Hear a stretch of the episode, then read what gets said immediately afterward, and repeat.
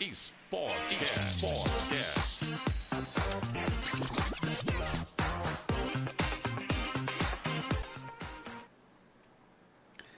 Olá, seja bem-vindo a mais um Sportcast, o seu, o nosso podcast da saúde. Como sempre, o rigor nosso é trazer aqui para vocês profissionais da área da saúde, da reabilitação, da medicina, da nutrição e passar para vocês informações preciosas sobre qualidade de vida. E hoje não poderia ser Diferente, né, Paulo? diferente, né? Nós temos aqui duas para mim, uma celebridade, né? Recebi o doutor, uma celebridade que operou minha coluna. Vamos bater um papo bem legal aqui com, com respeito à medicina do esporte, com o André. Já já apresento eles. Mas antes eu queria fazer um comentário, já abrindo o nosso, o nosso bate-papo aqui, sobre o último podcast que a gente teve aqui, que a gente bateu um papo legal, né, Paulinho? Sobre Foi, com o hormônios, Breno sobre- Casari. Com o Breno, e foi uma- um papo bem legal. Mas, como sempre há os palpiteiros de plantão, os, Os haters, haters. né? E eu quero deixar bem claro aqui sobre o assunto hormônio, a gente já finalizar isso, a gente vai para um próximo assunto em outro momento, especificar mais sobre hormônios.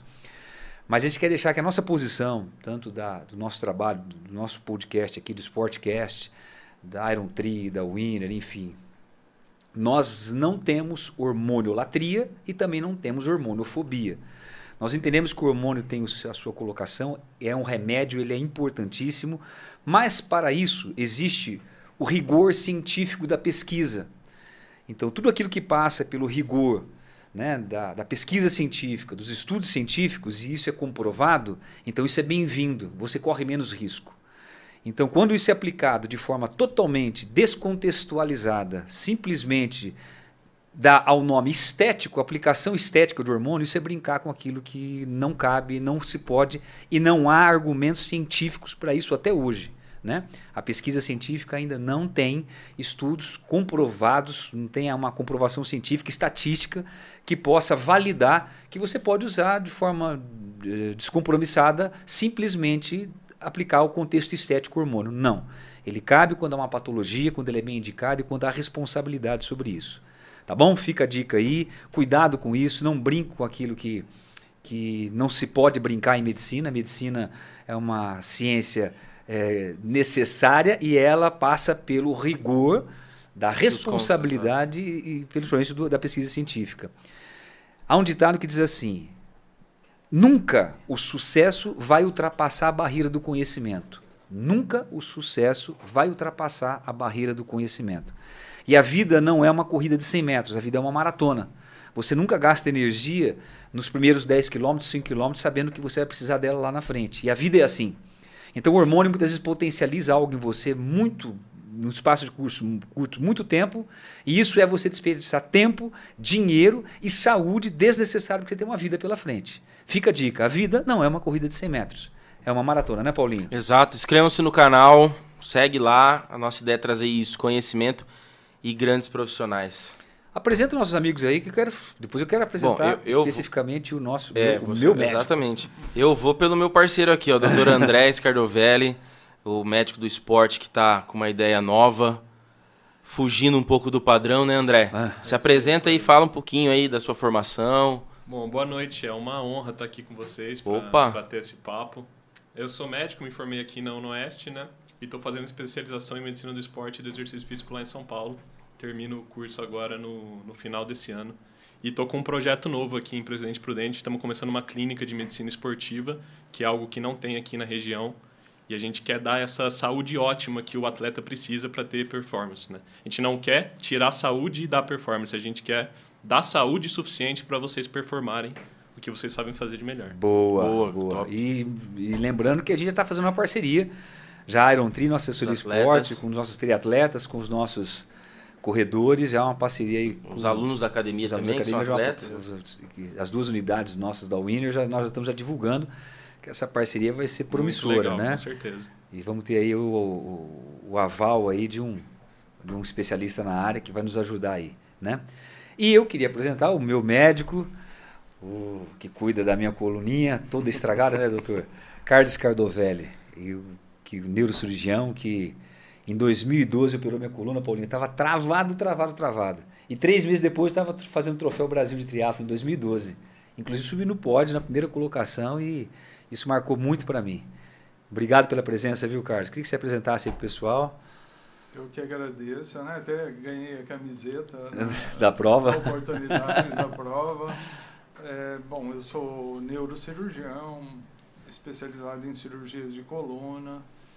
É, e é um prazer estar aqui, né? Sempre bater um papo com vocês e aprender, né? Porque vocês que estão no dia a dia dos esportes, é, é muito bonito. Eu bato muito nessa tecla que as pessoas têm que cuidar da saúde, que remédios não curam tudo. É, as pessoas têm que buscar a saúde como prevenção das doenças. E na coluna não tem nada de diferente. Se você fortalecer, equilibrar, você vai ter uma boa saúde. O Carlos, eu lembro que na época, 2012, 2000, havia aquela celeuma, né? Havia aquele Todo mundo, você vai mexer na coluna como se fosse um negócio muito. Eu lembro que a minha família toda, nossa, mas você vai mexer na coluna, era um negócio que. Que corajoso. Nossa, que corajoso, né? Como. E foi tão simples. Foi um negócio, isso em 2012, né? Foi um negócio tão. Eu, que eu, você me deu alta no outro dia. Eu operei, no outro dia eu estava em alta, você falou, ah, pode ir embora, depois do almoço e tal.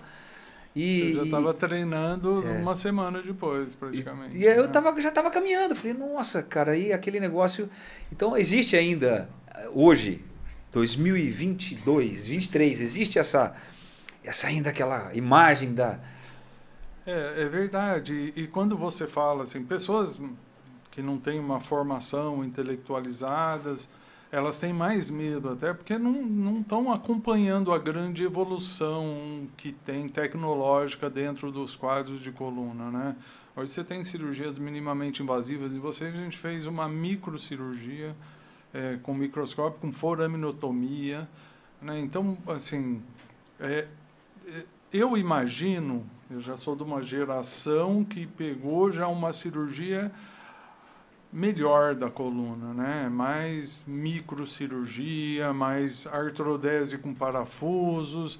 E antes se colocava haste, se fazia algumas coisas absurdas, né? Então a gente chegou a ver algumas coisas.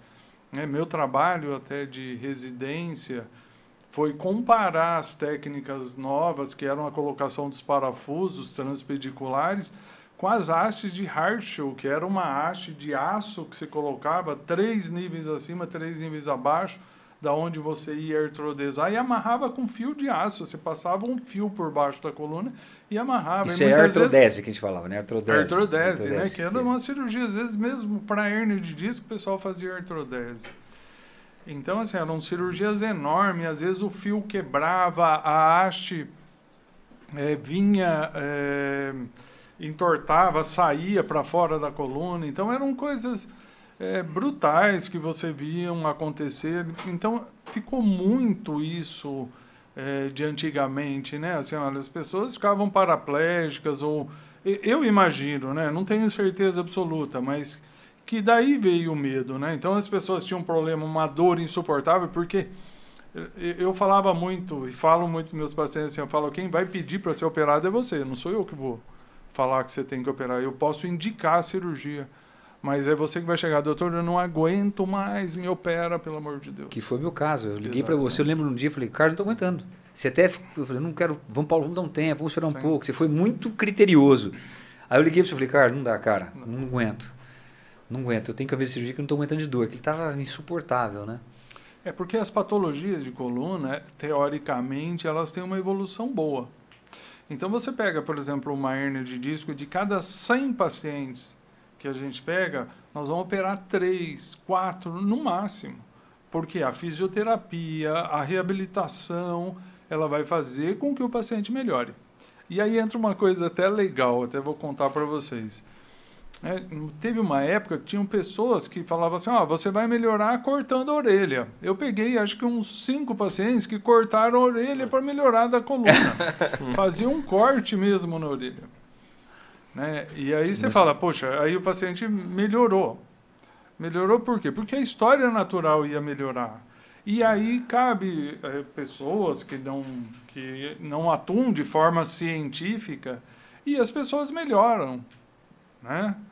Mas não é o legal, né? Porque a história natural da doença é para melhorar. Ela vai melhorar.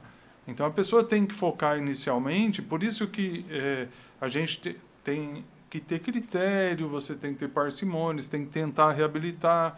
Puxa, falhou. É lógico, tem casos que você pega lá uma hernia extrusa, puxa, aquilo saiu e está lá comprimindo a raiz, você não tem que fazer, indica a cirurgia imediatamente. Mas não são todos. E puxando para o esporte, né, Carlos? Você tem que ter critério, né, para você operar um sedentário ou um atleta, né? Quanto que ele usa essa coluna? Igual o Paulo era um atleta, né? Muitas vezes pode chegar com, mesma, com a mesma fisiopatologia, mas com sintomas diferentes, né?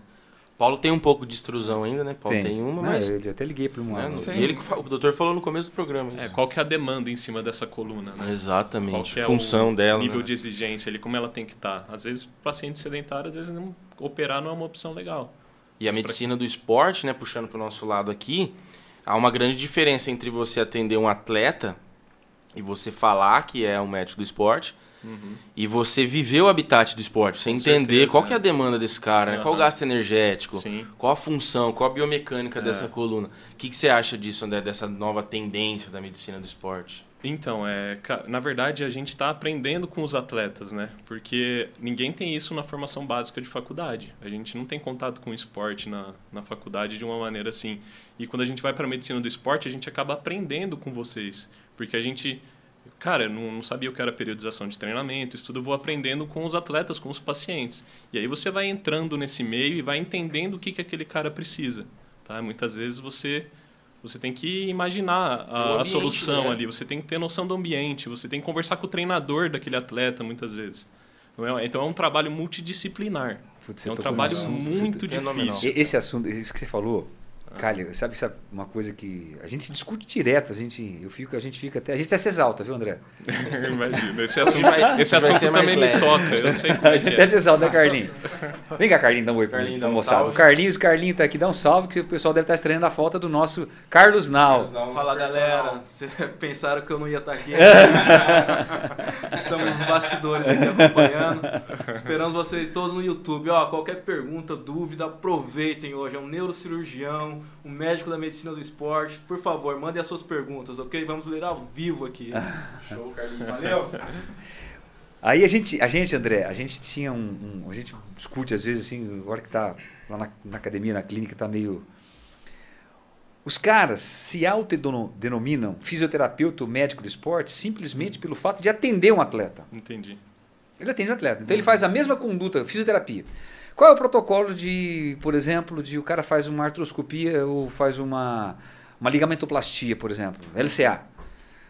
Tanto faz o cara fazer, ele não é atleta como ele, ele ele não é atleta, então vamos fazer esse protocolo. Ele é atleta, faz o mesmo protocolo. Biologicamente. Mas eu tô, mas eu, eu sou médico de esporte porque eu estou treinando um atleta. Uhum. Então ele é, ele é médico de esporte, depois ele é médico normal, ele é médico de esporte e ele faz a mesma coisa.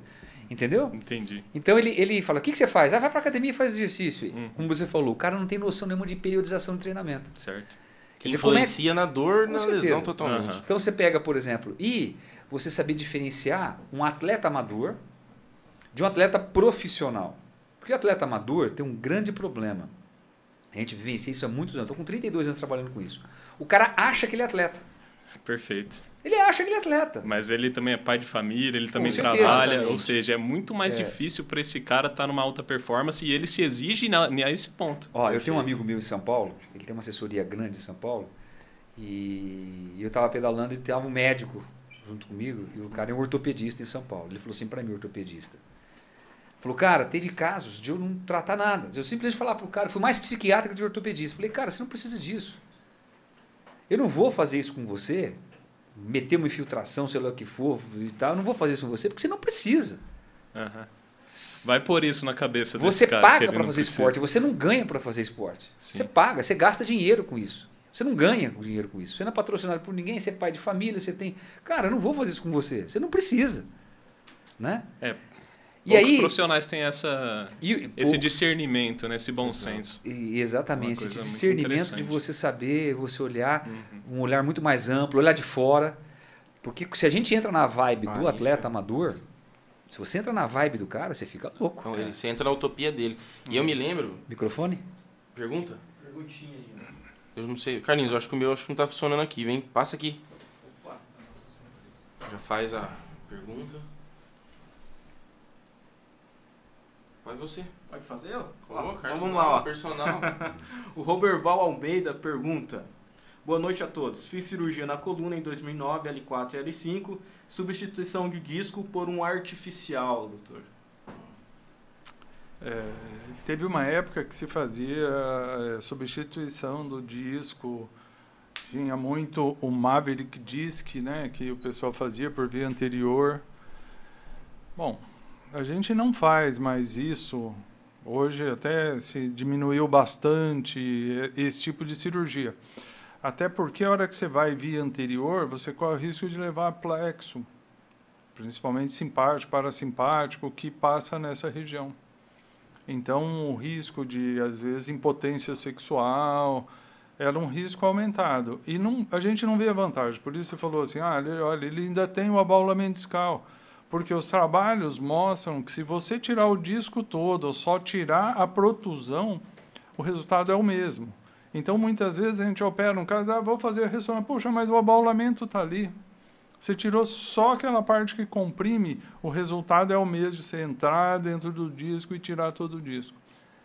Então essas próteses, né, teve uma época que o boom aí da microcirurgia, dos parafusos, também é muito caro.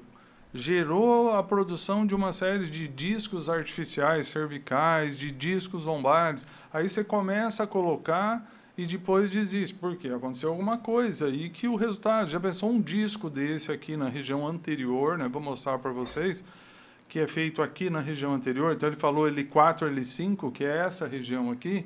Você tem que entrar por dentro, retirar todo esse disco, encaixar esse disco artificial. Ele é encaixado no osso de cima, no osso de baixo.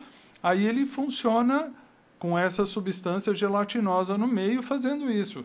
O que, que ele faz? Ele permite que a coluna mantenha a mobilidade.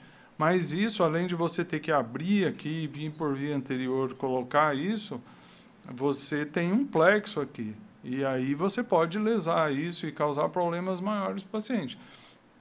Então, as microcirurgias, elas são muito mais indicadas que essa lesão discal. E é por isso que, às vezes, você opera um paciente e faz a ressonância e fala, mas será que esse doutor me operou mesmo? Porque você não vai... A preocupação, às vezes, tem alguns profissionais que entram dentro do disco e tiram todo o disco, mas o resultado é o mesmo. Se você tira só a protusão e se você tira o disco todo. Se você pode, tudo que eu puder deixar mais tirando a compressão, a Só gente... ganho, né? é, Só há ganho. É Auxilia cirurgia que só tem ganho, não tem a perda. Só é ganho. muito maior, né? Exato. muito Você mais entendeu? rápida. Tá aí, então, Roberval. assim, quanto, quanto menos Respondido. invasivo. Mais um aqui, ó. Obrigado, Márcio. Roberval. É, porém, enfrento. pro- O mesmo, o mesmo Roberval.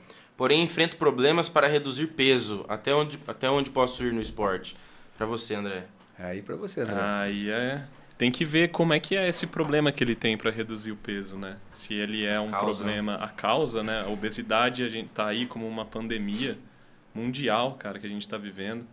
E cada vez mais a gente tenta fazer essa educação de estilo de vida para os pacientes reduzirem peso, diminuírem o percentual de gordura, ganharem massa muscular como se fosse uma conscientização mesmo para esse tipo de paciente. Agora tem que analisar, não tem como falar assim, não tem uma hora de conversa com você, Roberval, para falar até onde você pode ir no esporte, cara. Mas a obesidade ela, ela é um fator primário, né? De risco para a saúde, principalmente estrutural, né? Exato, A a, obesidade, eu costumo dizer, quando eu vou explicar para os pacientes, a obesidade, né, o tecido adiposo, ele não tem função fisiológica ali, função funcional nenhuma para o nosso organismo. zero. né? Certo? Ele é um peso que você carrega. Então, se você é um atleta, você está ali, você faz sua corrida, você faz o seu impacto ali, é o seu peso toda vez ali impactando no chão. Quanto mais peso morto você carrega, que seria o tecido adiposo, mais estresse você está gerando nas articulações, em todo o seu organismo. Diferente da musculatura, que já tem uma função estrutural ali, de dar sustentação, de fortalecer. Então, a gente, esse trabalho de recomposição corporal que eu tenho feito muito com os pacientes é uma coisa muito interessante também. Que legal. A gente teve uma experiência no final do ano.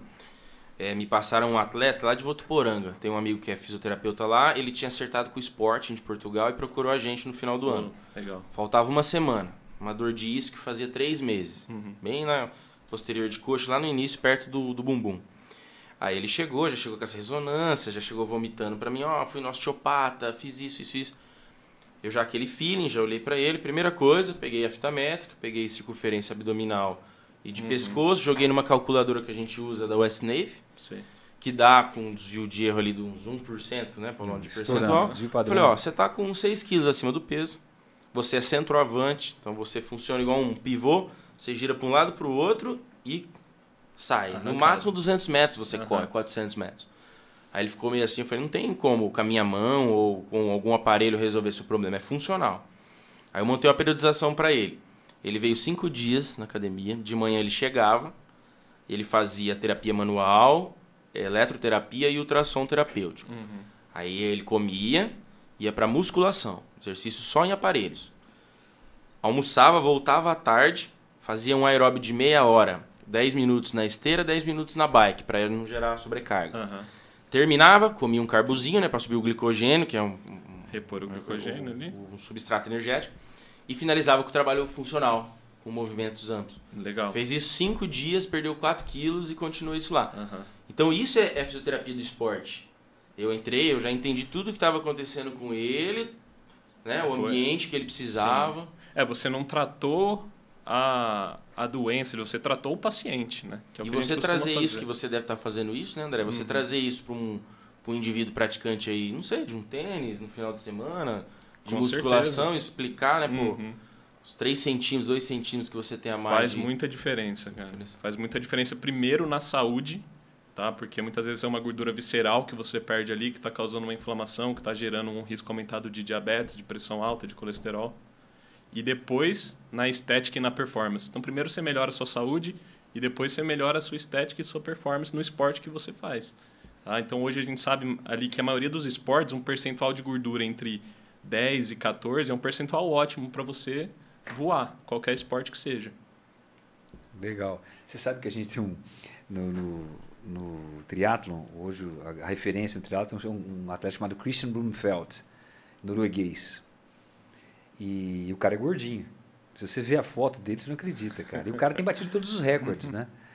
E triatleta profissional. Então, onde ele vai é aquela. É aquela e Foge a regra, É, né? é, Foge a foge regra. a regra. Mas aí os caras, ele é uma exceção Aham. né? E muita gente agora fala, ah, os gordinhos estão se sentindo os caras, entendeu? Não, é verdade, os gordinhos estão se sentindo, pô, você viu, né? Os, assim, e, e- aí eu falo assim, cara, vai com calma. E eu sou um deles, né? Eu sou, eu sou um cara, eu sou um atleta mais pesado, sempre fui, minha família inteira é pesada. Então eu falo assim, precisa tomar cuidado, nós jamais vamos ser, porque o cara tem uma estrutura, ele- ele é uma exceção. Uhum. Então os caras tendem a pegar a exceção e trazer como como, regra, regra. né? Ele tem um VO2 de um keniano, né? É, ele tem o cara não. Ele, ele- aliás, ele bateu o recorde mundial de, de, de- igual fez o keniano. O Kipchoge fez a maratona sub 2, ele fez, eles fizeram a maratona sub 6. Sub 7, né? Sub 7. Horas. Ele correndo com os kenianos, cara. Então é um negócio muito louco. O cara é fora Tem que, da esse média. cara tem que ser estudado, porque Não, ele, ele- ele- foge muito à regra. Ele tem Eu não conhecia. 1,78m, 1,77m, 77 quilos. Então você olha ele assim, o cara. É, Assim, ele tá na bicicleta assim, você vê a barriga dele. Peito de tonel. que Peito, loucura. cara, você olha assim você fala, o cara é bebedor de cerveja. E o cara é um, hoje é o melhor atleta É de um triatlon monstro. disparado. Ô, Paulão, e aí eu vou- agora eu vou fazer um. Vamos sair um pouco desse assunto, vou jogar uma na baila aqui. Doutor Carlos, eu sempre. Eu tinha um médico que cuidava de todo mundo em casa, né? Eu sempre olhava pra ele e falava, nossa, olha que cara culto, assim, igual o senhor culto, sabe falar. Senhor não, você, pelo amor de Deus. Ô, Você. Você. Aí eu sempre olhava e falava, pô, o cara curte boas músicas, né? Um cara de bom gosto.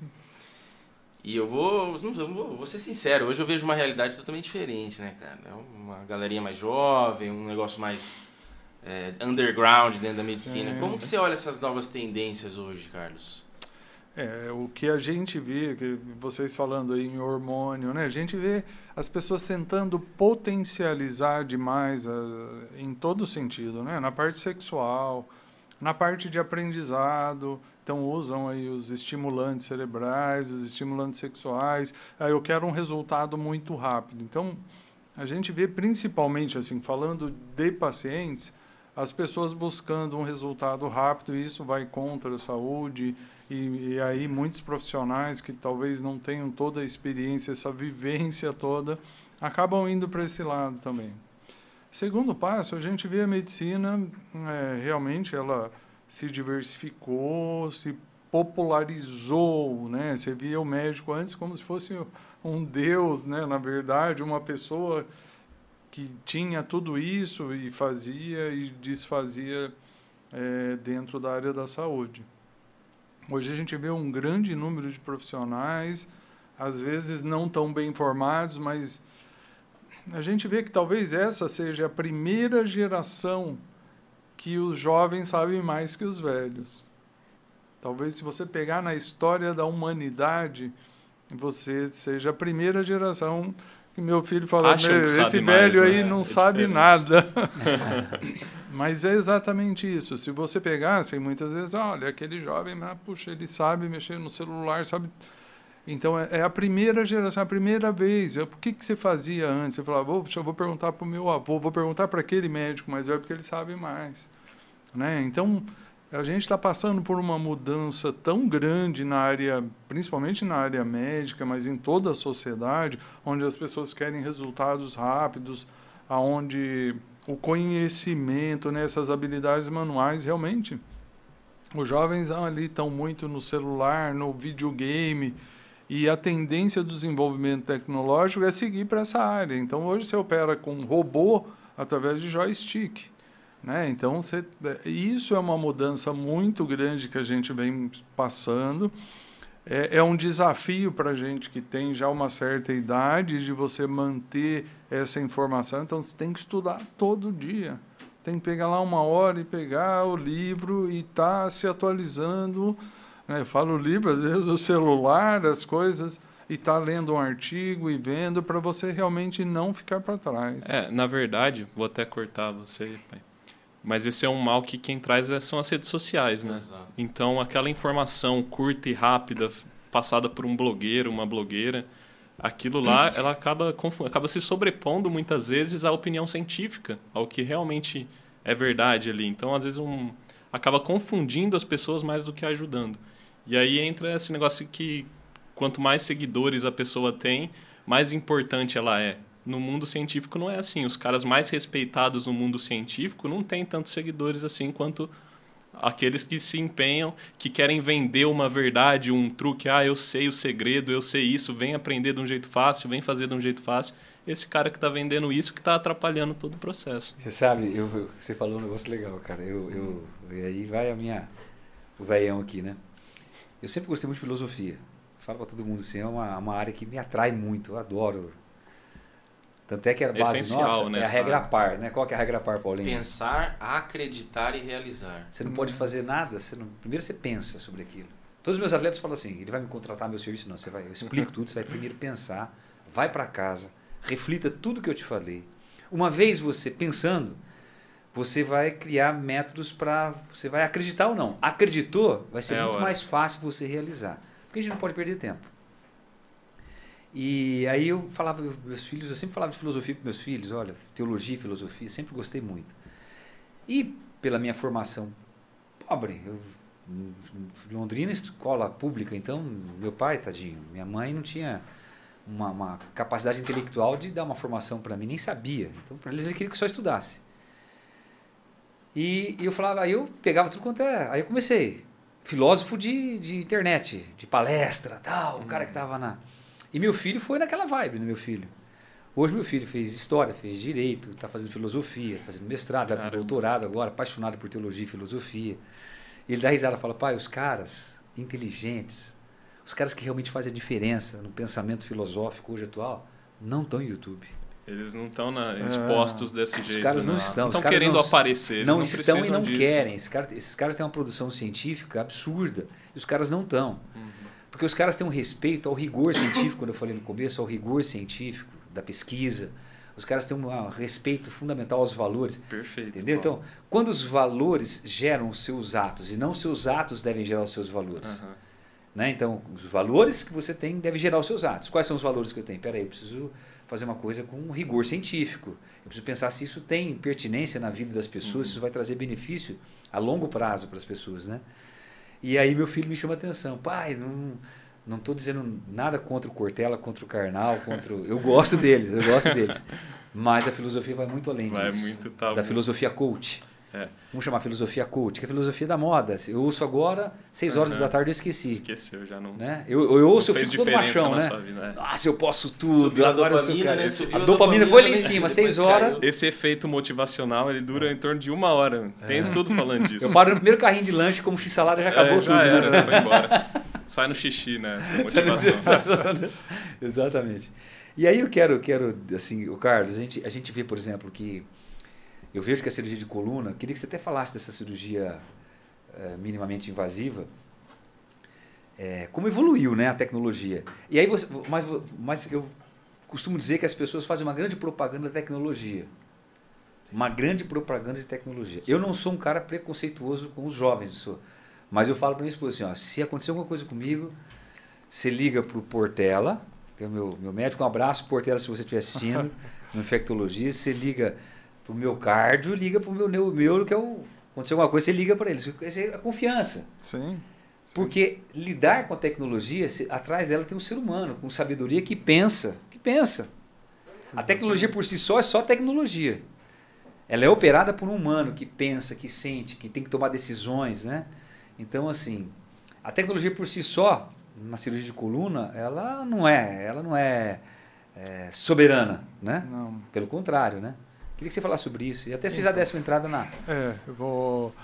Até é muito interessante, porque você não tem uma. Você fala assim, ah, a microcirurgia, a endoscopia é melhor que a microcirurgia. Bom, se fosse assim, a gente parava de fazer a microcirurgia e ia fazer só cirurgia endoscópica.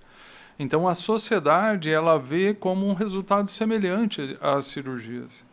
Então você tem que saber que toda nova tecnologia ela tem uma curva de aprendizado, isso em tudo.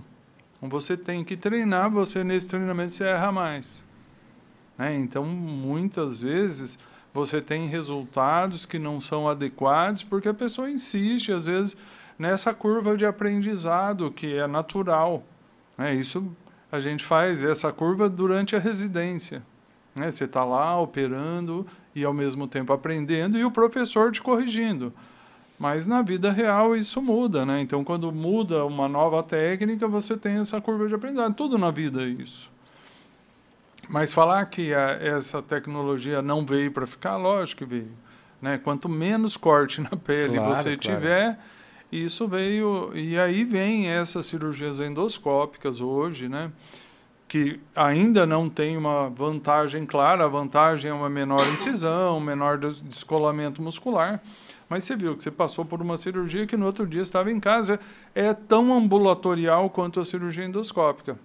E a gente tem dois tipos, eu quero mostrar aqui para o pessoal é, os tipos de cirurgia endoscópica.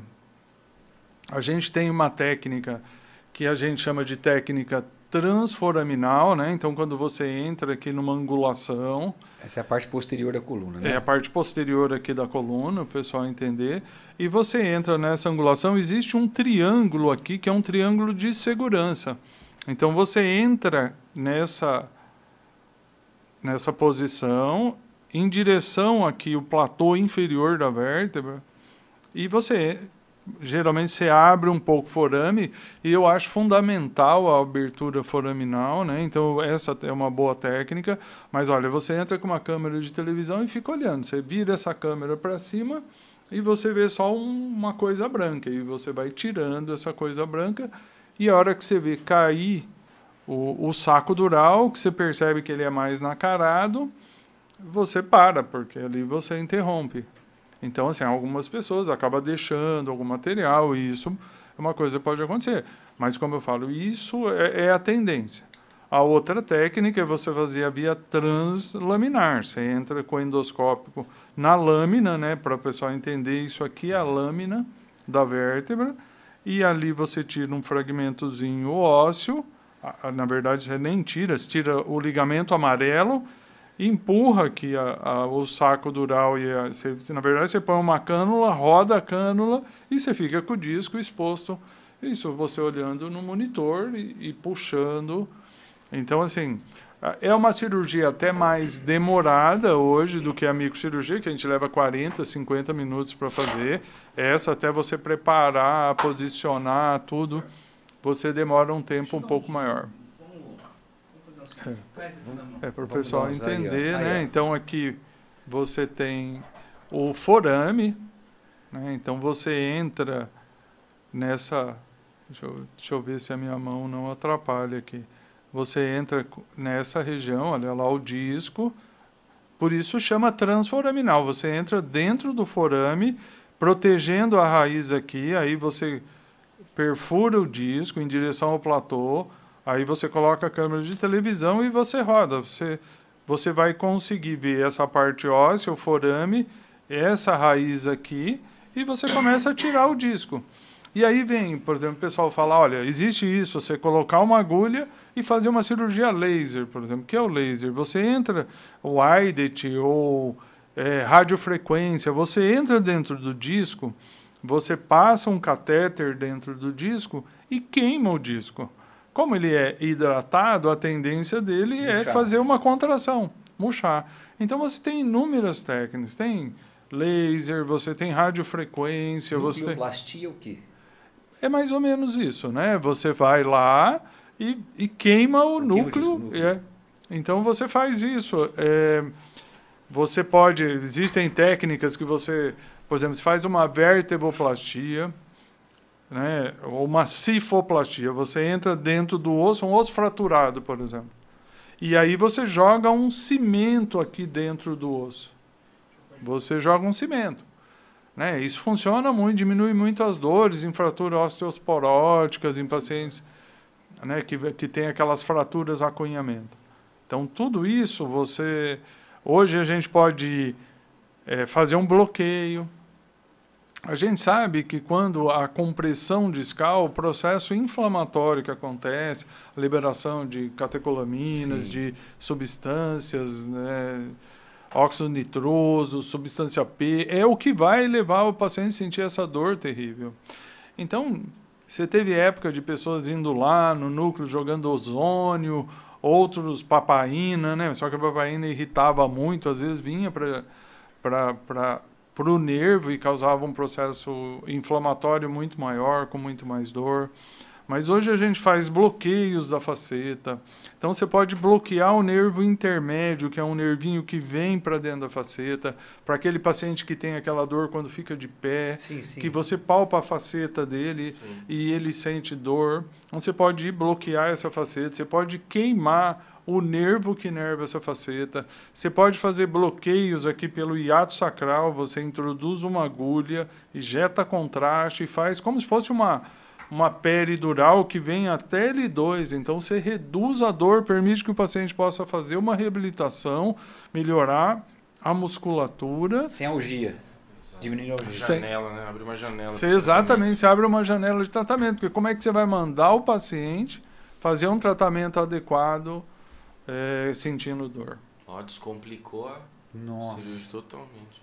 E, e, e, esse bom senso, esse, é, nossa, olha a tecnologia, olha que coisa impressionante. Mas por trás tem um cara que tem um conhecimento violento disso, né, cara? né? Isso é uma, não se brinca com isso, né? A gente tem. Acho que é medicina, né? Não pode se brincar, né? Jamais. É interessante, né? Assim, é uma coisa linda. Eu sou apaixonado por isso. Visível, e, né? Assim, é uma coisa que eu adoro fazer. Gosto, e eu né? falo muito para os pacientes. Olha, eu adoro operar, mas a gente tem que ter bom senso. Tem aqui uma homenagem ao Dr. Suzuki, que foi o meu chefe na residência, ele faleceu. Então, assim, era uma pessoa que ele dizia, ele falava, Carlos, aprender a operar, você vai treinar um açougueiro que mexe com carne, vai aprender melhor que você. Então, a, o bom cirurgião é aquele que indica bem a cirurgia, não é aquele que quer ganhar dinheiro ou fazer as coisas, é aquele que indica bem e aquele que sabe tratar complicações. Porque, geralmente, as pessoas, ah, você faz uma cirurgia de coluna, fala, ah, eu fiquei com dor. Geralmente você não vê mais o médico operou, ele foge de você. Né? Então, o bom profissional é aquele que vai em cima, que reabilita. É, é, é, lógico que a gente não oferece milagre e nunca vai oferecer. O que a gente oferece é uma maneira de tratamento. É a melhor maneira possível. Tecnicamente, você é capaz de fazer isso então você oferece isso para o paciente. Resultado nunca. Você não consegue oferecer resultado. Aquele médico fala, eu garanto, corre dele. Corre em qualquer área, porque ninguém pode garantir nada, né? O que pode garantir é quem está lá em cima. Então as pessoas têm que ter bom senso, têm que acreditar, têm que ter empatia, tem que fazer. Porque quando você corrige uma coisa, você pega um paciente, no seu caso, que tem um estilo de vida, e você vai dar uma proporcionar para que você possa voltar ali. E talvez não cometer alguns erros que foram cometidos e que acabou lesando a sua coluna. A gente fala muito, ah, o paciente que vira muito de lado, né, esse, essa rotação. Lembrando que o disco, né, ele é, ele é formado por umas fibras externas e um núcleo pulposo que parece uma pele de frango. Então, assim, quando você roda o disco, há uma tendência desse disco sair e comprimir o nervo. A rotação ele vai fraturar essas fibras. E aí o disco abaula ou o disco sai, né? Então você tem a hérnia extrusa, a hérnia protusa e o abaulamento discal. São as formas que você tem. Mas tem que buscar o tratamento, é o que eu falo. A gente nunca, em alguns casos você indica cirurgia imediatamente, mas você tem que sempre dar uma chance desse paciente fugir da cirurgia. É, lógico, não é fugir da cirurgia sentindo uma dor terrível, mas você tem que conhecer. Você vai falar, olha, a sua dor vai melhorar depois de 30 dias, ou vai melhorar depois de 15 dias. Puxa, não melhorou. Olha, o paciente tem uma qualidade de vida ruim. Mas é interessante, porque assim, é, o paciente sedentário, é difícil você operar. Você opera, mas você tem que falar, ó, você tem que mudar o seu estilo de, de vida. vida. Um atleta, você opera, você fala, esse cara vai ficar bom. né? Tem uma coisa até no Brasil, alguns trabalhos mostrando, por exemplo, você pega um paciente que é um, um profissional liberal, por exemplo, que ele tem que trabalhar ali todo dia, a chance desse paciente evoluir com melhora, ela é grande. Um paciente, às vezes, com um trabalho, um emprego, alguma coisa, ele tem uma dificuldade. Não sabe exatamente o porquê isso, mas ele tem uma dificuldade maior de retornar ao trabalho. Então você tem inúmeros aspectos. O que eu busco muito, e aí a gente está fazendo essa parceria também com o André, é reabilitar os pacientes. Então, eu costumo dizer que remédio não cura muito, não cura tudo, e que o estilo de vida ele é fundamental na saúde das pessoas. Né? Grande parte do medicamento ele é paliativo, né? Ele como dá a janela para você, mas com parcimônia, né? É isso aí. Então, assim, é, quando a gente busca aí um tratamento de coluna, uma melhora, a gente está buscando é, fazer com que essa pessoa se reinsira nas suas atividades, mas se ele não mudar alguns estilos, ele vai voltar a ter problema. A causa vai estar tá lá, né? Uhum. O, o, treinamento e a reabilitação cresceram muito, né, Paulo? Antigamente a gente não falava sobre treinamento do core que é o nosso centro de gravidade. Certo. Hoje se fala muito esteticamente da hipertrofia. Tudo é hipertrofia. Você já viu até um médico especialista em hipertrofia. Eu falei, caraca, é. isso aí é fera, hein? Eles inventam né? especialidade quando é. Então, a hipertrofia, por exemplo, eu trabalho com triatletas. É, ficam longas distâncias, Carlos, uma hora e meia, três horas, quatro, cinco, seis, até doze horas realizando os mesmos estímulos, ou nada, ou pedala, ou corre. Eu não tô nem aí pra hipertrofia desse cara. Eu preciso o quê? De um core forte, transverso abdômen e glúteo. Hoje é glúteo. O atleta tem que ter, né, embaixo desse sacro aí, que é o, o ossinho Sim. do final, tem um, músculo desse tamanho aqui, né? São três músculos, né? Então, o, o indivíduo que é forte com o seu core, ele faz qualquer coisa. Faz. Só que o, a, a cultura treina o quê? Das extremidades para o centro, não do centro para as extremidades. Né? E é engra até engraçado porque você vê isso esteticamente, você sabe o cara que faz musculação ali, o físico é diferente, ele cresce braço, ele cresce peitoral e fica com a cintura fina, quando na verdade o core ali que para um atleta é muito mais importante, deveria ser a parte mais fortalecida, né? É. Então até esteticamente você vê isso, você sabe o cara que treina só musculação e o cara que faz uma atividade física um pouco mais exigente ali. A gente fala que tem um corpo helicóptero, né? É. é. o André, e me fala o seguinte, cara, assim, você tem. Porque a gente fala de coluna, Carlos. Você tem o cara que ele tem, por exemplo, ele fica mais susceptível, por exemplo, a lesão de L4, L5, é, por conta de, das rotações, um cara que é sedentário, por exemplo. Uma rotaçãozinha que ele faz, o cara. Eu conheço muito cara que não faz nada e o cara morre de dor na coluna. E você tem o outro extremo, uhum. que é o cara que se faz crossfit, faz funcional, faz beach tênis, corre. Né? Você tem esses dois tipos Sim. de que estão que, que vocês me dizem disso, por exemplo, cuidar? Como lidar com isso? Então, exatamente. Quais são as, as lesões mais comuns no esporte que a gente vê na coluna? É a hernia de disco, por um estresse excessivo ali, uma compressão ou a, uma biomecânica errada dos movimentos e a fratura por estresse, que é por um, um impacto repetitivo ali. Então, no CrossFit tem muita fratura por estresse da coluna. Então, você falar para o cara, e isso tem acontecido muito, principalmente no CrossFit, porque é um coach ali, muitas vezes, para um monte de aluno fazendo levantamento de peso olímpico, que não é um esporte leve, né? E ali, sem a orientação adequada, muitas vezes fazendo um movimento biomecânico totalmente errado, e isso gera um estresse repetitivo. É um esporte altamente técnico. É um esporte altamente técnico que as pessoas estão fazendo de qualquer jeito, cara. Cansados, Tanto é que ele não virou uma atividade, Cansados. não é uma atividade, é, virou um esporte. É um esporte. É um esporte. Exatamente, ele não pode ter um mix. Ele não pode ser misturado com é. outro tipo de atividade. Sim. Então esse cuidado com o praticante de atividade física ele tem que existir na coluna também. Mas qual a incidência, por exemplo, hoje assim? É, porque se, é claro, o número de, de sedentários no Brasil é absurdo, uhum. é absurdo. Sim. Né? É, nós temos o mesmo número de academias, por exemplo, que os Estados Unidos, praticamente, uhum. e três vezes menos praticantes de, de atividade física indoor, né? de academia. Então você vê que grande parte é sedentária ainda. Mas, assim, aumentou-se muito a procura, por exemplo, dessas atividades, beach tênis, uhum. que eu falo que é uma coisa muito da moda, né? As pessoas, elas, elas não pensam, é. elas, e elas vão indo trocando, troca. Um dia está fazendo... Eu tenho gente que, que em dois anos já fez tudo. Dança de salão, já fez beach tênis, tênis, ping-pong crossfit, triatlo e corrida. Né? Já fez tudo e, é um e, não faz nada. É e não faz nada. Só, e só não cria, faz nada bem feito. Não né? tem periodização, não tem um treino, não tem, como você falou, um core. Vamos, vamos, ela não tem isso, ela não tem uma uhum. orientação. E ela acaba por fazer tudo ao mesmo tempo, faz um monte de coisa e não faz nada bem feito. E né? porque é. ela não vê no Instagram o atleta que ela segue fazendo, ela não quer fazer. Uhum. É. Ela não, não, consegue entender. É, isso. os esportes da moda, eles estão sendo. O crossfit já foi o esporte da moda e muita gente entrou nessa onda. Agora acho que sobrou quem realmente gosta no crossfit. E né? evoluiu, né, André? Evoluiu. Hoje, já tem uma uhum. galera com olhar diferente, não é que é mais aquela loucura. É, exatamente. E agora é a onda do beach tênis, realmente. O pessoal tá se jogando de cabeça aí. Por um lado é bom, porque você estimula a pessoa a fazer atividade física. Por outro lado, é a falta de orientação. Fazer o, o uma vez me perguntaram, o exercício demais faz mal? Eu não tem como te falar isso, nunca, cara. O exercício demais... Uh, o exercício mal feito faz mal, mas aí não é o exercício que faz mal, né? O mal já está no nome, né? Mal feito. É. Então, todos isso, os pilares. Né? Todos né? os pilares, exatamente. Porque você falou da biomecânica, né? A gente bate muito nessa tecla, né? O Paulo fez avaliação biomecânica 15 anos atrás, né, Paulo? E voltou de novo.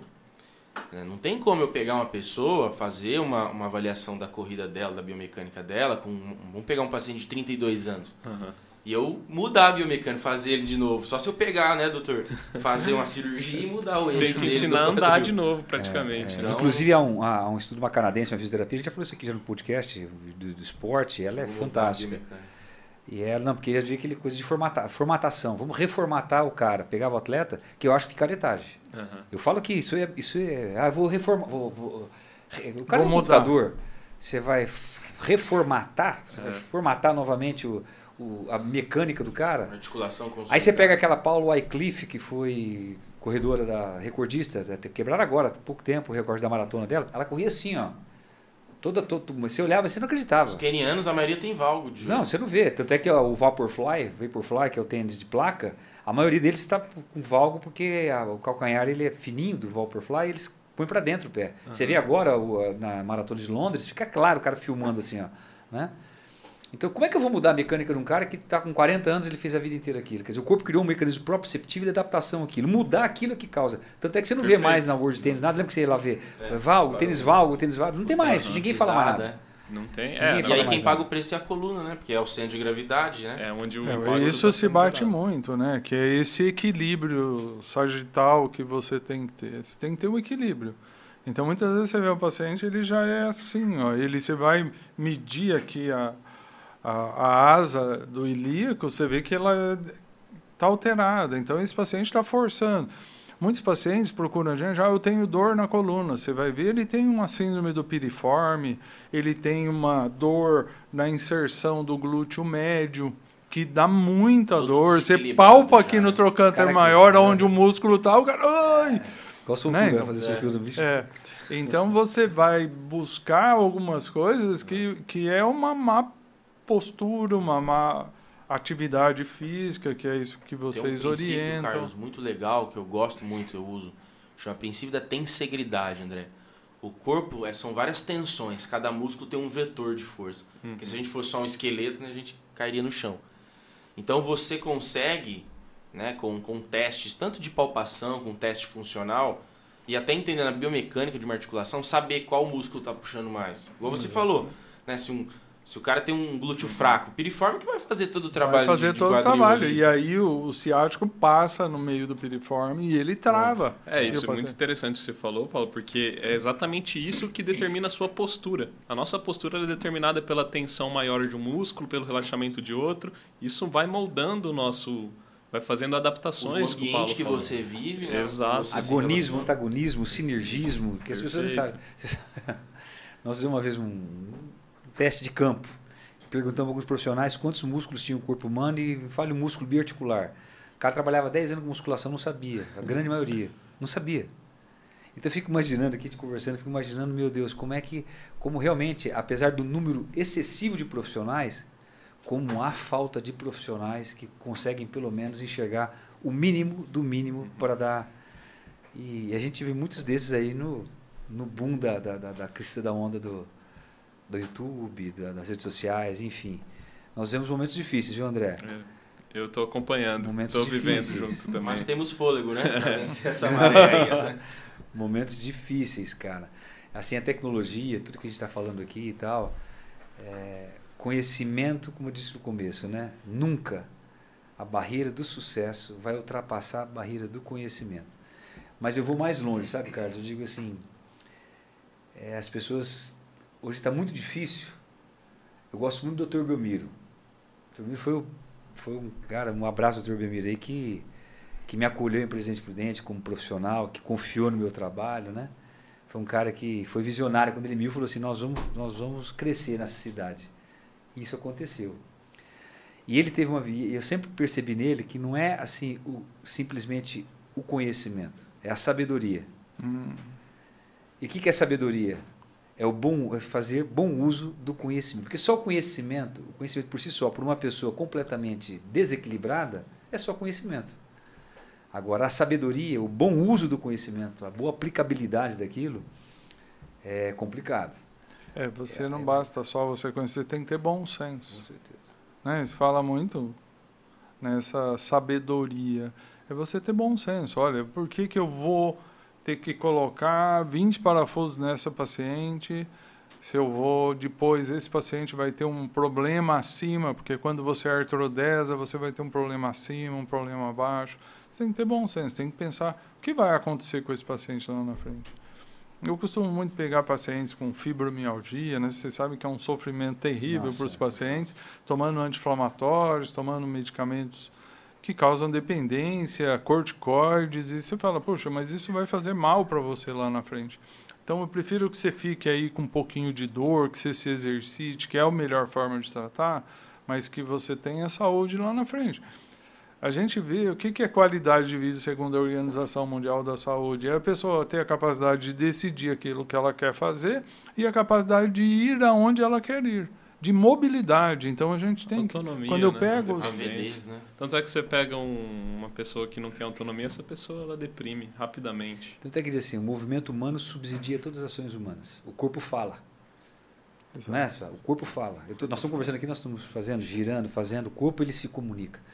A- e eu vou me interagir com o mundo através do movimento. O movimento é a base fundamental para me interagir com, com, as, com a vida. Ir e voltar, subir, descer, dançar, brincar, fazer, e, enfim. O movimento subsidia todas as ações humanas. Uma vez que eu limito o movimento, qualquer coisa que me limita me limita a minha ação no mundo.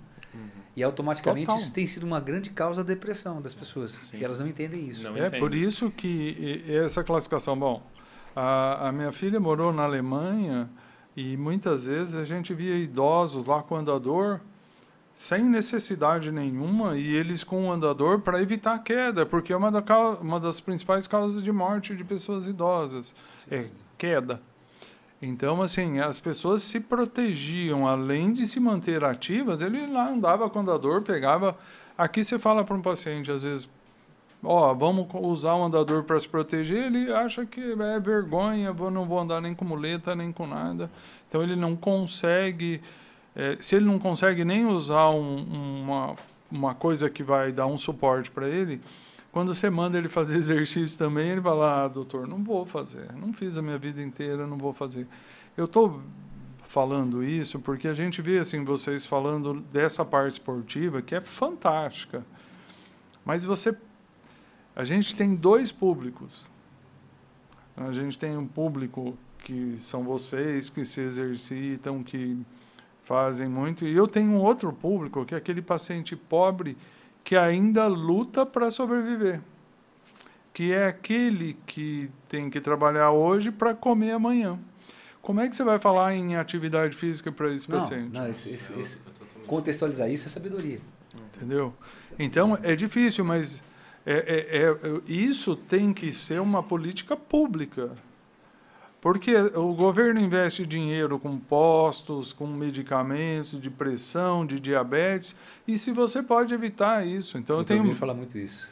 É, eu tenho mandado, por exemplo, meus pacientes para o André, para exatamente, filho, você precisa melhorar a qualidade de vida desses pacientes para mim.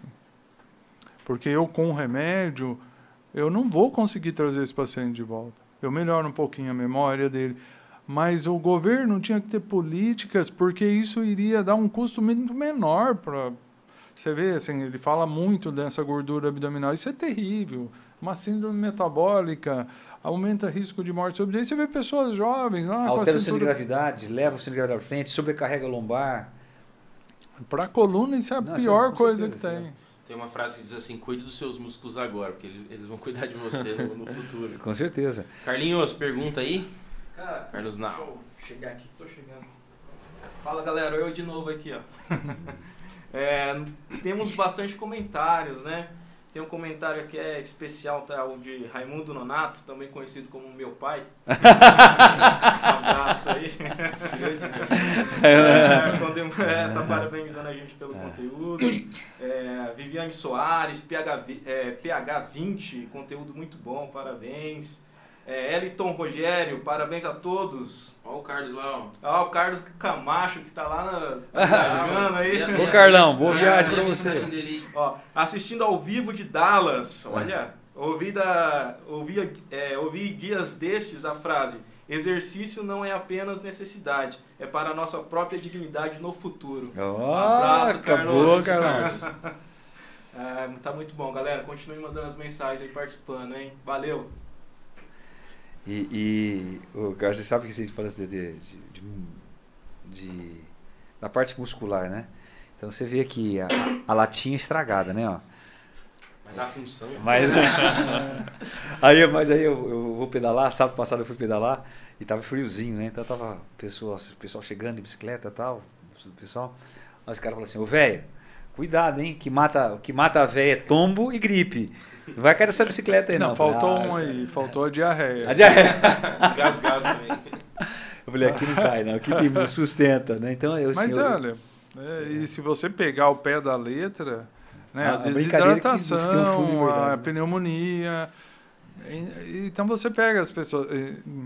Tem que se bater muito nisso, né? Atividade física é fundamental. É, no ponto de vista neurológico, neurocirúrgico, isso pode evitar muitas coisas. Né? A gente vê Alzheimer aumentando com uma, uma frequência muito alta e, e assim, a gente sabe que o exercício protege. O André, é, tem um deixa uma... Oh, desculpa. desculpa. Pode é. falar. Tem um trabalho do pessoal da Universidade Federal do Rio de Janeiro, né, com a irisina, que é uma substância irisina. produzida pelo músculo. Uma miocina. Que, é, uma. E, e ele tem assim, ratos ainda, mas ele consegue restabelecer sinapses que já não funcionam mais. Então, você recupera a memória que você já perdeu. Só que é, é ainda é experimental, mas você vê a importância que a atividade física tem. É, é até aproveitar esse gancho para falar sobre a importância da atividade física para o cognitivo, para a eu cognição. ia tá? perguntar sobre a longevidade, né? Você fala tanto de longevidade Sim. hoje. Ah, então, falando dessa parte cognitiva, a gente sabe que o nosso músculo ele contrai, vocês sabem muito bem, que pelo, tem uma placa neuromuscular ali, né? A contração ela é feita através de um estímulo que sai do cérebro, chega na musculatura e então você a hipertrofia acontece por isso, né? Você está estimulando a musculatura. Então acredita-se que o caminho contrário também existe. A musculatura estimula o cérebro a continuar funcionando de alguma forma. Então impede a atrofia cerebral, o cara que se exercita. Tá? Então isso é muito legal. E para longevidade então nem se fala, porque o a musculatura ela é um, um órgão, um tecido que libera substâncias anti-inflamatórias, ao contrário do tecido adiposo, que é pró-inflamatório. Pró-inflamatório. Então você manter o seu nível de inflamação baixo ao longo da vida vai te poupar de uma série de doenças. Tá? Fora essa qualidade da, da cognição, fora a sua mobilidade, sua autonomia, sua autoestima, Tanto é que tudo, você vê. vai, tudo isso vai ser melhor. Tem um uma- trabalho, André, é antigo, não sei se, se isso foi da Clínica Maio, de onde que foi, que, por exemplo, as- os prêmios Nobel né, que saiu, sempre são de universidades onde a prática de atividade física era praticamente uma regra, não era exceção, não era escolha, você tinha que praticar. Né? Então, você vê as grandes universidades que você vê, de onde você vê grandes estudos e grandes cientistas saindo dali, Sim. você vê no fundo, e você vê no esporte, o por exemplo, apoio ao o esporte é muito o grande. esporte né? profissional nos Você Estados sente. Unidos, o basquete profissional, por exemplo, a maioria deles são caras formados em direito, em ADM. Os drafts, caras- né? Os caras são, os caras sabem falar, os caras têm uma, uma, uma- então você, isso que É você que está lá, falando eles, é não- muito lá eles não têm que escolher um ou outro, né? É. Aqui muitas Quando- vezes o atleta tem que escolher estudar, ou, Estudar. ou performar. exatamente. Quando você busca longevidade, a organização, vamos citar a Organização Mundial da Saúde, até alguns anos atrás, ela considerava que a única coisa que aumentava a longevidade era a quantidade de comida. Quanto menos você comia, mais longe você ia. E recentemente, eu não sei se há uns 5, 10 anos atrás, que eles incluíram a atividade física como um fator de O longevidade. treino de força não tinha antes na OMS, né? Foi agora, nas últimas diretrizes, Sim. né? Falava assim uma, duas vezes, hoje já Uhum. fala em cinco. Tem que ter o treino de força, Sim. né? O treino resistido. É, assim. como mínimo recomendado para você manter a sua saúde. Já tem o treino de força, o treino de flexibilidade também. Então são indicações ali do colégio americano também falam American isso. College, né? E é um órgão muito respeitado, assim. é. Aliás, todas as diretrizes que você vê do esporte, hoje o American College Sports of Medicine é que Top. tem a, Ouro. os grandes Uhum. padrão ouro de, de, É, de onde a gente se baseia, né? É. É, nosso... E agora me fala o seguinte, o, o- o André, você, por exemplo, é, como lidar, e essa é uma dificuldade que nós temos, né, Carlinhos? Eu acho que a gente tem essa dificuldade muito grande com essa, com esse instinto. Quer dizer, quando eu digo instinto, é a pessoa, por que ela chega a você sem pensar. Eu creio que você vai, como você está começando o trabalho agora, você vai passar muito por isso Uhum. que é o cara que ele chega com uma expectativa, como você falou, eu quero curar, eu quero fazer, eu quero melhorar, eu quero. E sim, como fazer, por exemplo, a gente não. é, como que eu digo assim, não se encaixar no mercado, porque o mercado, ele é mercado. Então, A pessoa vem Com comprar uma, ela, ela, ela, ela, tem, ela quer consumir algo, ela não quer olhar o que você conhece, ela quer olhar o que você oferece. É, seu Se vai ser bom para ela ou não, atraente, né? seu produto e, e vai e vai. Então eu, eu, te- eu tenho 57 anos trabalho há 32 com isso. Eu tenho hoje hoje eu tenho grande dificuldade. Grande dificuldade ele, por exemplo, em dizer não. Mas eu digo eu sou acho que poucas pessoas que falam eu não vou fazer isso com você que você não precisa disso e falar para um paciente você não precisa disso Cara, é, então, isso é uma dificuldade que tem, acho que para todo mundo que trabalha na área da saúde, né? Só fazer um, um- um complementar. Teve um atleta que chegou, faz uns. Hoje é sexta, né? Foi segunda-feira. Não, eu preciso melhorar e tal e tal. O que, que eu preciso? Nada. Você precisa se afastar do esporte completamente. O que, que você precisa? Vá para tua casa, pega uma bacia de pipoca durante uns três meses, come, fica com a sua família. Você está doente, cara. Se Você tá recupera, doente. né? É, então, Você está doente. isso Falar isso, Nós temos uma pergunta pro André. responda a do Paulo ou ali agora? não, responde aqui primeiro. É Do Abner? Isso. Doutor André, qual é o impacto nesses pseudoatletas com esse acesso restrito a hormônios? Irrestrito, perdão. Com esse acesso, acesso E restrito a hormônios? Abner Moscatelli. Bom, né? Abner. Esse é uma coisa que tem pego muito a gente, porque virou uma panaceia, né? Vocês sabem. A prescrição de hormônio virou algo que o paciente chegava, fazia um exame lá de testosterona, aí tava 400, aí o, muitas vezes o profissional fala, ah, mas podia ser 800. E aí fazia uma modulação hormonal. Tá? Então isso estava acontecendo muito. E tanto é que foi por isso que o CFM proibiu a prescrição agora. Não sei se vocês, vocês viram essa notícia, né? É, foi o motivo do É, podcast, do podcast, passado que é. teve um monte de hates. É, pois é. Isso Solta tava, Hater. lá, ó.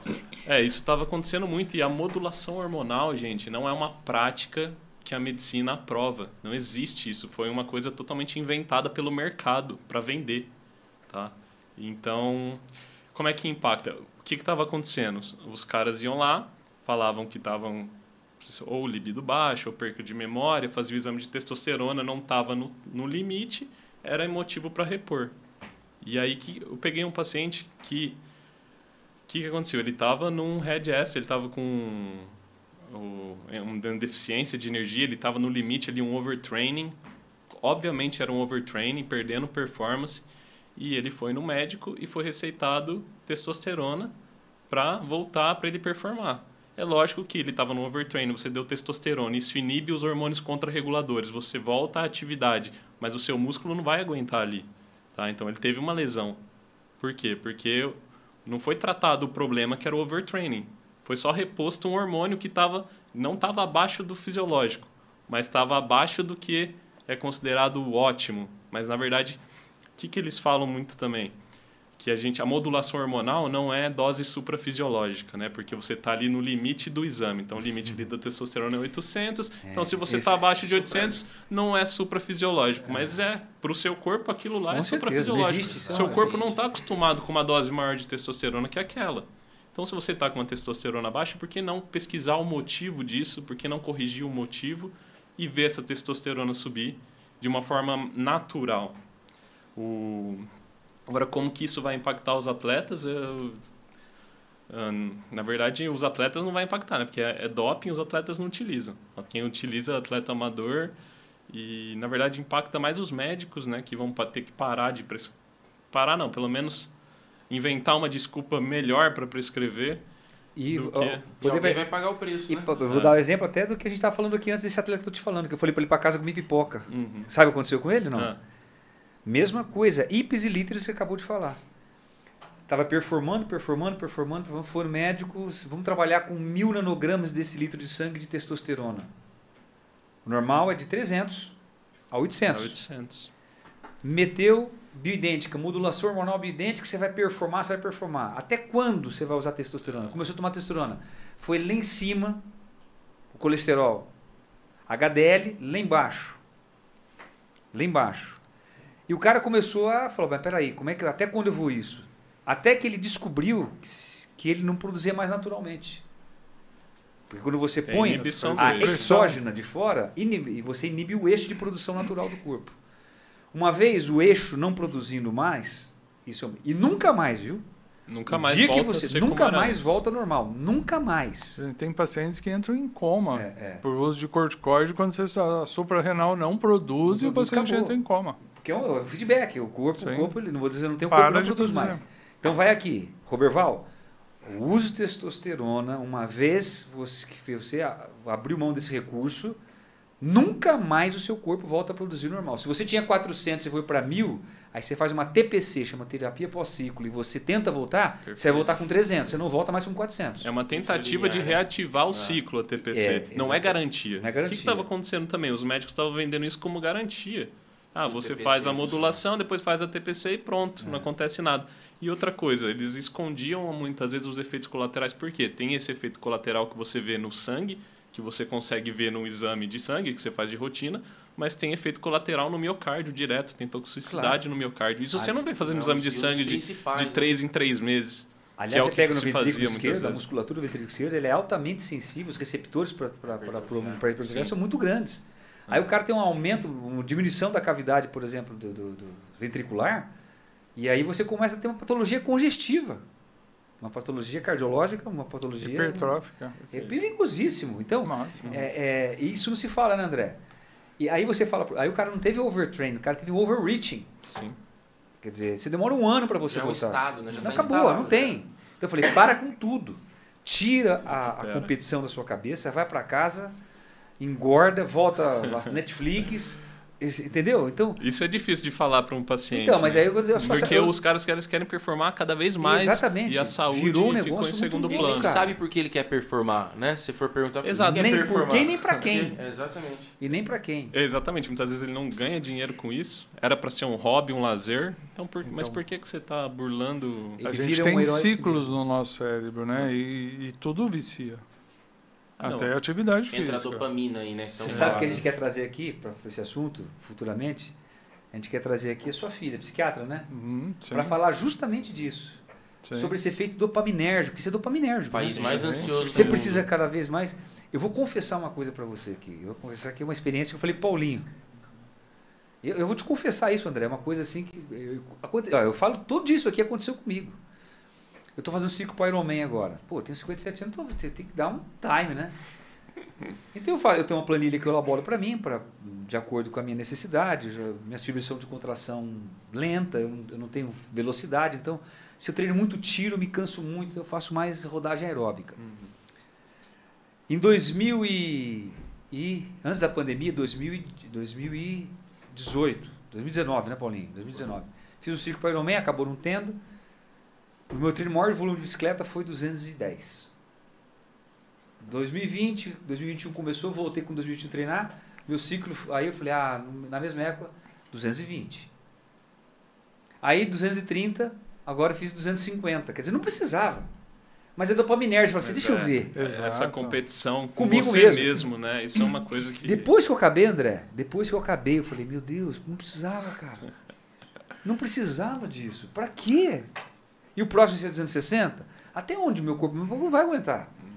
Mas aí eu vou colocar para vocês. Você imagina essa dopamina sendo liberada, a sensação de prazer que te Com traz. certeza. Agora você imagina um usuário de crack Exatamente. que libera mil vezes mais dopamina do que você correr Cara, 20, eu pensei 30 isso, Eu quilômetros. pensei isso, cara. Eu pensei isso. Eu pensei isso. O vício que isso gera, porque é a dopamina aí entrando, é, nosso cérebro ele é cheio de circuitos. Quando você começa a correr, a mesma coisa se você estiver em cima de um gramado, você vai ali, você vai fortalecendo esse circuito e cria exatamente uma dependência. Hoje eu poderia dizer que vocês são dependentes do exercício Completamente. físico. Completamente. Ótimo. Completamente. É muito melhor que vocês sejam dependentes de exercício do que de uma droga, de um hormônio necessário para o fortalecimento desse circuito que vão trazer lesões no corpo que a pessoa E vai o se estímulo arrepender. vem de, vários, de várias formas, né, Carlos? Comida, exercício, a droga, o próprio sexo. Exatamente. É, você aí tá, são coisas positivas que você pode fazer para liberar a dopamina e as coisas negativas, que é aquela sensação imediata. Você vai comer uma batatinha, salgadinho e, e você tem aquela sensação, mas depois você se arrepende.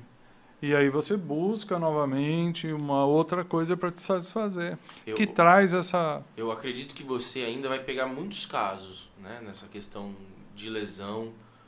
Você nessa questão de, de, vamos dizer, de comportamento, né? Eu na parte da, da fisioterapia, o Paulo na área do esporte. Porque eu falei uns dois episódios anteriores, o Brasil, pela OMS, segundo a OMS, é o país mais ansioso do mundo. sim. É uma busca incessante por... Por É interessante. rápido. É, nós estamos em primeiro cirurgia plástica agora, ultrapassamos os Estados Unidos quase. É, é um dos países mais estressados, né? Sempre os Estados Unidos estão em primeiro lugar em quase tudo, é, inclusive nessas patologias. Mas ah, os distúrbios psiquiátricos, né? é, essa pandemia veio trazer ainda mais ansiedade para as pessoas. É, é uma, uma coisa coletiva, né? Todos ansiosos. A Aline, ela é psiquiatra especializada em transtornos alimentares, Nossa, então legal. é, Então, Aline, se estiver assistindo, já vai se preparando aí para o nosso um episódio com você, é, Aline. ela vai trazer uma, uma, uma coisa legal aqui para vocês. E tudo encaixa, né, André? O André. Caixa, é. E então agora vamos já partindo para o bloco final. Pessoal, quiser fazer pergunta, e aproveita Tem que nós já estamos indo para o final. Tem pergunta aí? Por enquanto ainda não. O pessoal tá curtindo. O, o, André, Estão agradecendo bastante. me- eu queria que você detalhasse para o pessoal entender qual é o serviço que você faz, até para os meus atletas, o pessoal que treina com a gente da academia. Aham. Por exemplo, o cara, qual é o serviço que você tem lá na Rise, né? Na Rise, isso. Então lá na Rise a gente tem um projeto, né? Tá Inclusive aqui nascendo pertinho, agora. aqui na rua. Aqui o na- endereço. 15 de novembro. 15 de novembro de 1385. Que é o centro de 85. Cardovelli. Aliás, É. Cardovelli, que lindo que ficou tua clínica, cara. Eu fui ali. É, ficou muito legal, É. assim, interessante, porque eu fiz aquilo e falei, nossa, quando, o que, que eu vou fazer com isso tudo aqui? Cara, ficou muito e aí lindo. meus filhos muito começaram a lindo. voltar, né? E, e foi muito legal. os, os espaços vazios ali. Agora uma clínica pra vocês. gente. Não, teu espaço ficou muito legal, cara. Obrigado. Paulo. Foi lá conhecer, né? É, Ficou legal. Então lá a gente entrega esse serviço que é cuidar da saúde do praticante de atividade física, tá? E, pre- e cuidar, preservar a saúde dele para ele poder performar no, no seu melhor potencial. Então, o que, que a gente buscou trazer? Então, a gente pesquisou como é que os clubes, os grandes clubes, principalmente de futebol, cuidavam dos seus atletas. E a gente foi atrás de uma metodologia que eles faziam para a gente poder cuidar dos nossos praticantes de atividade física. Então lá a gente tem a, a- o DEXA, que é o aparelho padrão ouro para análise de composição corporal, que tem algumas vantagens em relação à bioimpedância. O pessoal não conhece muito a bioimpedância, ficou muito mais famosa. Mas o DEXA, ele consegue, a gente consegue ver alterações. O que, que acontece? A bioimpedância ela tem um erro inerente ali do, do procedimento que depende da preparação para o exame, do A seu nível de de líquido, hidratação. né, então. Então, o que, que acontece? Ela tem um erro e esse erro não é constante. Esse erro depende da preparação que foi feita. Então, você não consegue ver pequenas mudanças, não dá para confiar em pequenas mudanças. O DEX a gente já consegue confiar em pequenas mudanças ali no tecido adiposo, na queda do percentual de gordura, a gente vê melhor a gordura visceral. Então, tanto para o atleta que quer buscar performance, quer perder esse percentual de gordura que está atrapalhando, quanto para o paciente que quer qualidade de vida, esse é o exame top de linha, vamos dizer assim. Ergospirometria você tem, né? A gente tem o, o analisador metabólico, né? Que então o analisador metabólico, o que, que a gente faz? A gente faz o exame em repouso, que é a calorimetria indireta, a gente vê o tanto de calorias que aquele paciente gasta para fazer ajustes finos ali na dieta, às vezes um pouquinho a menos que o cara está comendo, está causando uma deficiência relativa de energia ali, está causando uma queda de performance, e a gente consegue fazer esses ajustes finos com a calorimetria, sabendo exatamente quantas calorias aquele paciente gasta em repouso, e com o mesmo equipamento a gente faz o, a ergospirometria, que a gente vê quantas calorias ele, ele gasta na atividade física, fora os limiares metabólicos, o VO2, para prescrição do treinamento de uma maneira adequada, buscar ter parâmetros para a gente analisar a melhora, né?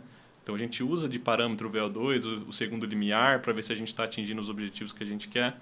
Então a gente tem todo esse acompanhamento. Então, Tomografia também tem, parece que tem a temos a, tem a tomografia, tem o ultrassom, que são aí a, exames mais diagnósticos, né?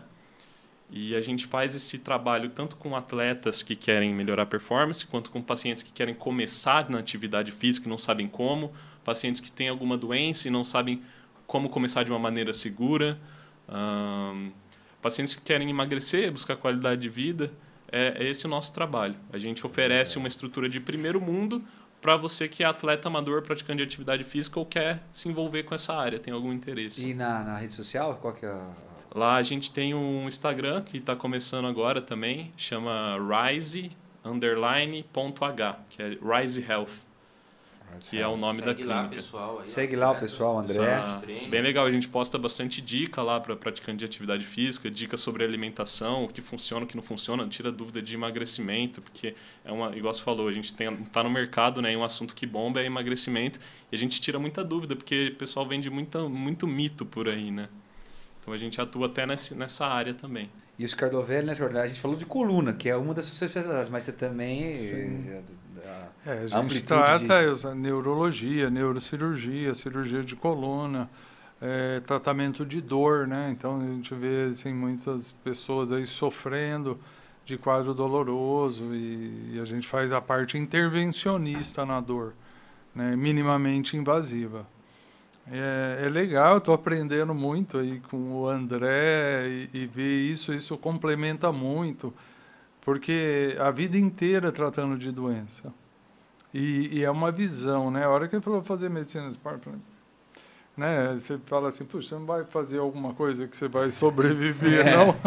né? E é interessante porque acho que eu não poderia mandar mais pacientes para ele em qualquer outra especialidade, porque isso vem complementar toda a medicina. O que a gente vê é que o paciente ele precisa buscar saúde e não tem outra área médica que faz isso. Com certeza. Com certeza. Né? que é o exercício, o exercício é, orientado, o exercício adequado. Então, o que nós somos, né? Então, é isso, nós temos que nos exercitar, nós temos... O que entra na nossa boca tem que ser adequado. Hoje, é, existe uma relação muito intensa é, do intestino com as doenças cerebrais. Então, você fala assim, ah, uma doença de Parkinson, ela pode começar no intestino é uma produção de uma proteína normal que vai através do nervo vago lá no tronco cerebral e dali é, vem uma doença degenerativa. Então tem uma relação muito grande do intestino com o sistema nervoso central. E a musculatura, nós já falamos aí, uma série de substâncias, a beta-endorfina, a melhora da dor, a melhora da cognição, a longevidade. Então tem uma relação muito grande. Eu costumo dizer que o nosso corpo todo ele foi feito para carregar o nosso cérebro. Então ele precisa estar muito saudável. Certeza, e, é e tem um ditado, né, que que é você não tem um, um, corpo são se o seu cérebro também não está são. E a, o, o, reverso é totalmente verdadeiro. Mente e corpo sano. Exatamente. E a é verdadeira. O Carlinhos está ficando bem, cara. Olha o tamanho do. Olha, olha só. Ah, olha só. olha, três netos. Na tela para você, tá certo o seu, seu Insta? Isso. Tá faltando um ponto depois do underline ali. É underline ponto H. Vamos corrigir. Tá na tela aí, é, pessoal. O, quando a gente criou, quando a gente criou tinha muito Rise já, daí a gente teve que inventar um, algumas coisas para conseguir criar. Depois do underline, underline ponto H. Isso. Show. Perfeito. Aí, pessoal, segue o André lá. Nós temos uma parceria, os atletas da Iron Tree. Alunos da Academia Winner, estamos aí. Com certeza. Dá uma, um Gran finale. Um grande finale aí, André. O que, que você teria que falar hoje, de tudo que a gente conversou, para você falar para os nossos seguidores do Sportcast.sp? Bom, pessoal, é, eu a gente, acho que aqui o assunto ele é para tocar na, no assunto qualidade de vida, né? Acho que esse é o objetivo de vocês, trazer o exercício físico como não só um, um hobby, mas um, um lazer, mas como um, uma ferramenta para a gente melhorar a qualidade de vida do, das pessoas, né? E então a mensagem que eu, que eu deixo é não, não não troque a sua saúde por performance, não troque a sua saúde por estética. O exercício físico ele é importantíssimo para a gente melhorar, ele é importantíssimo para nossa saúde mental, para nossa saúde física. Mas não, não caiam nessa armadilha de trocar saúde por performance ou por estética, porque não, não vale a pena.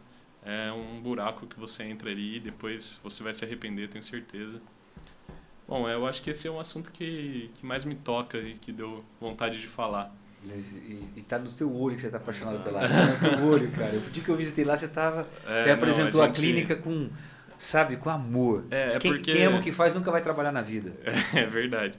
Mas o, é porque realmente é um assunto que me toca de uma maneira moral, ética, esse, muito essa parte do, da utilização de hormônio.